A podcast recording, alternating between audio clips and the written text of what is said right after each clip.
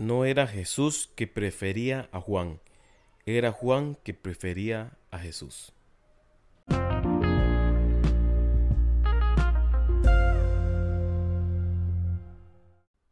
Hola, hola amigos, ¿qué tal otra vez por aquí?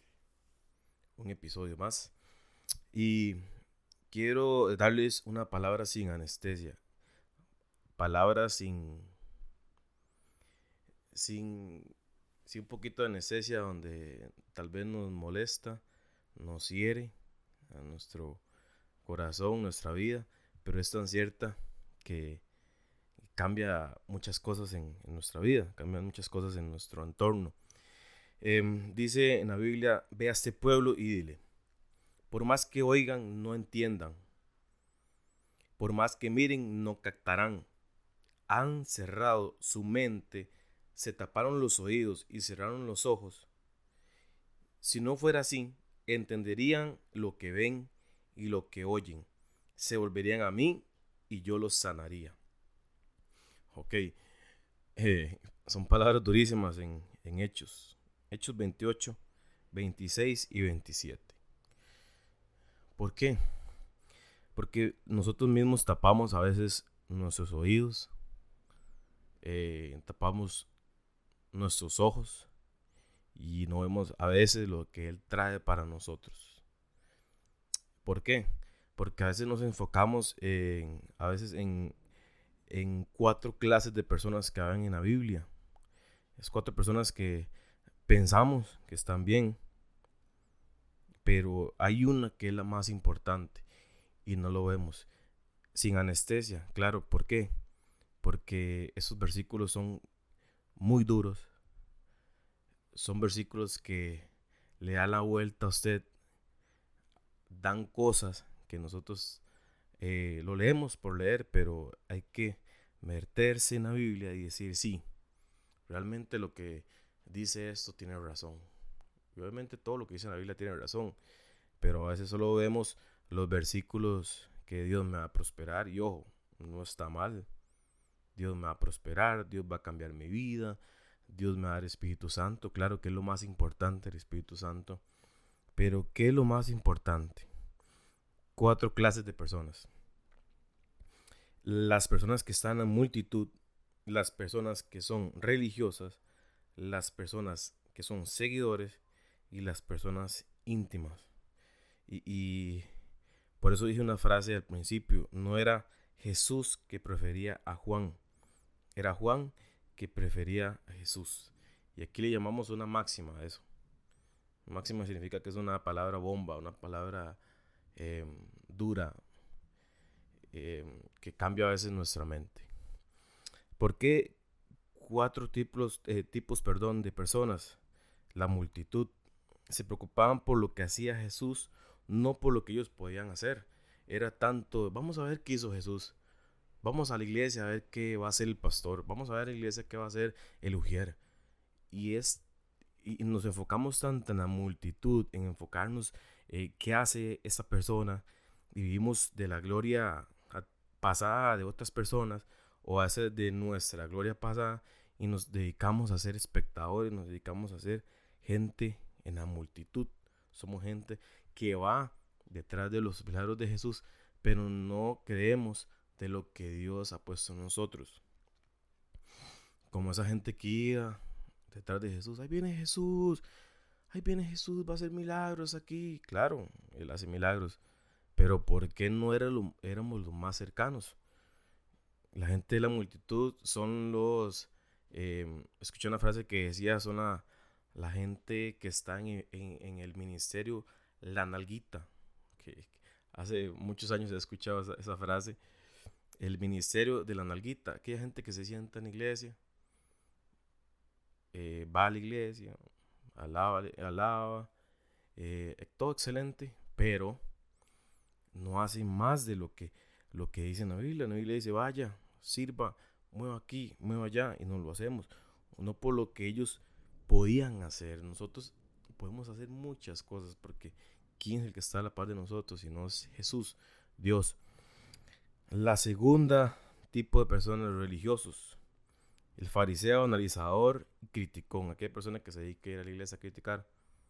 Mm, es otra persona que está también en, el, las personas de la multitud. Pero se dedica a ver los errores.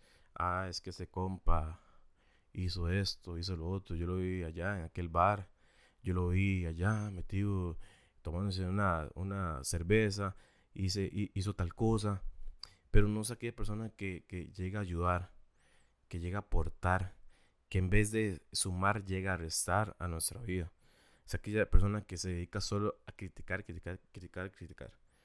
No se enfoca en ayudar a más, más personas. Y, eso es un, problema. Y esta persona, más bien a veces, hay muchas en, en la iglesia. Muchas.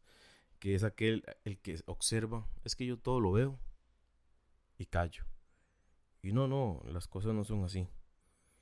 Eh, porque Dios,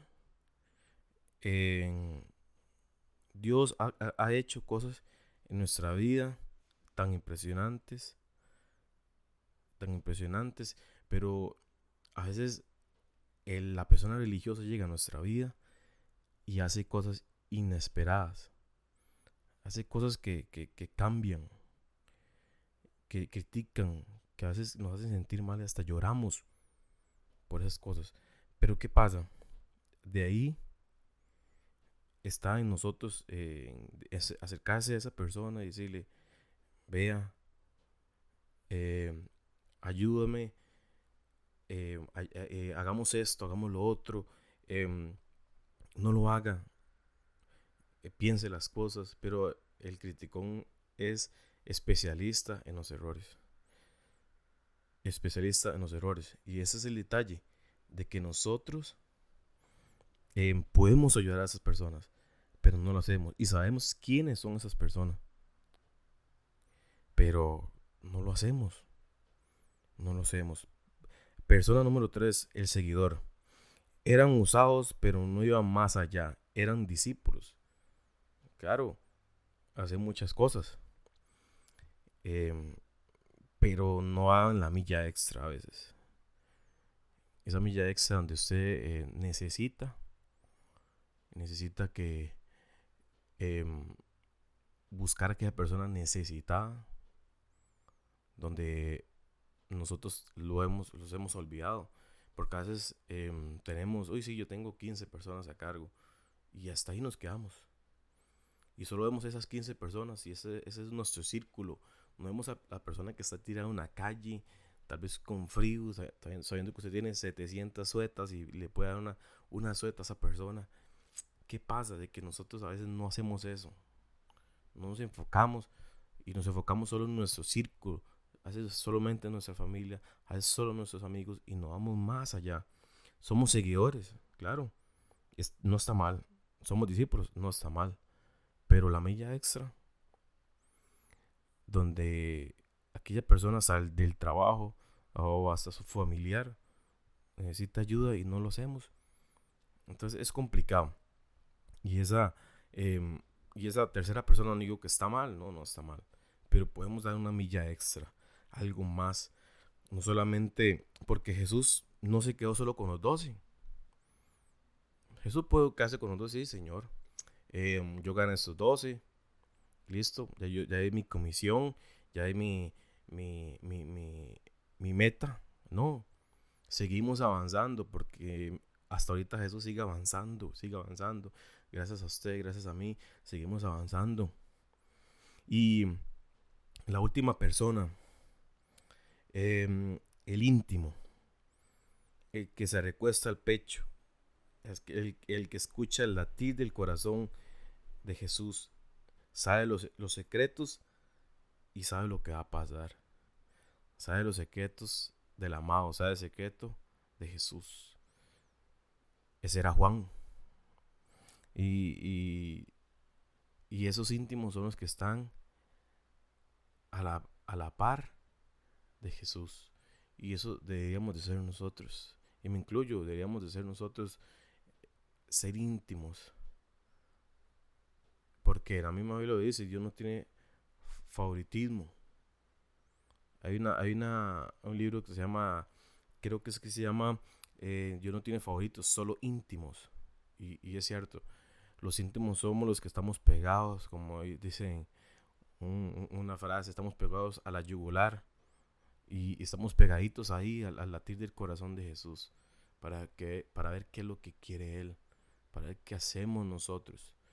Pero nos seguimos enfocando en esas tres personas anteriores y, tienen ventajas y desventajas, claro.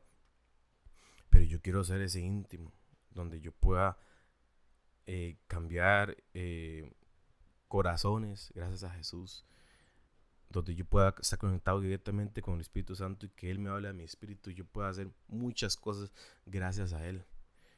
Pero, ¿por qué?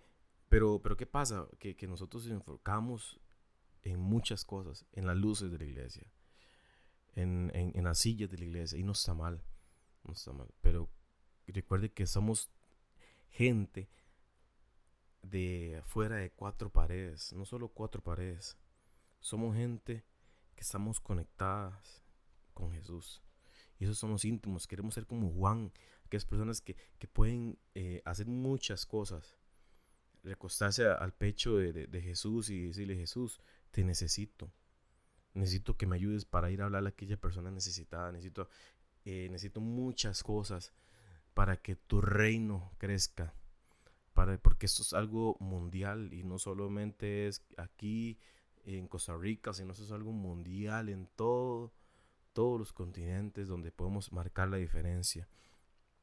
Porque hay una frase que, que ahorita em, hablaba con, con, una tía y, ella, y yo lo, lo, he visto, pero ella me lo, me lo enseñó de una buena manera.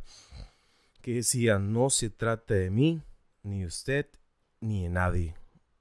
Se trata de Él. ¿Y quién es Él? Él es Jesús. Y no se trata de que qué bonito canto yo. Claro, excelente, canta excelente.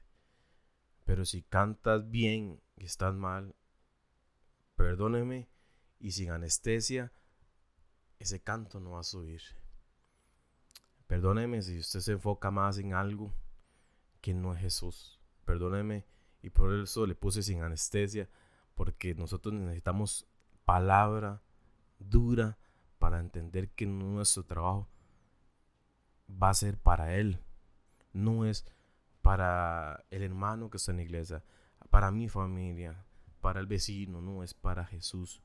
Por eso de esas cuatro clases de personas tenemos que estar conectados y ser los íntimos para saber qué es lo que quiere Dios, porque con con solo hablar con Dios y estar pegados en Dios, Dios va Dios va a decirnos qué hacemos y qué no hacemos.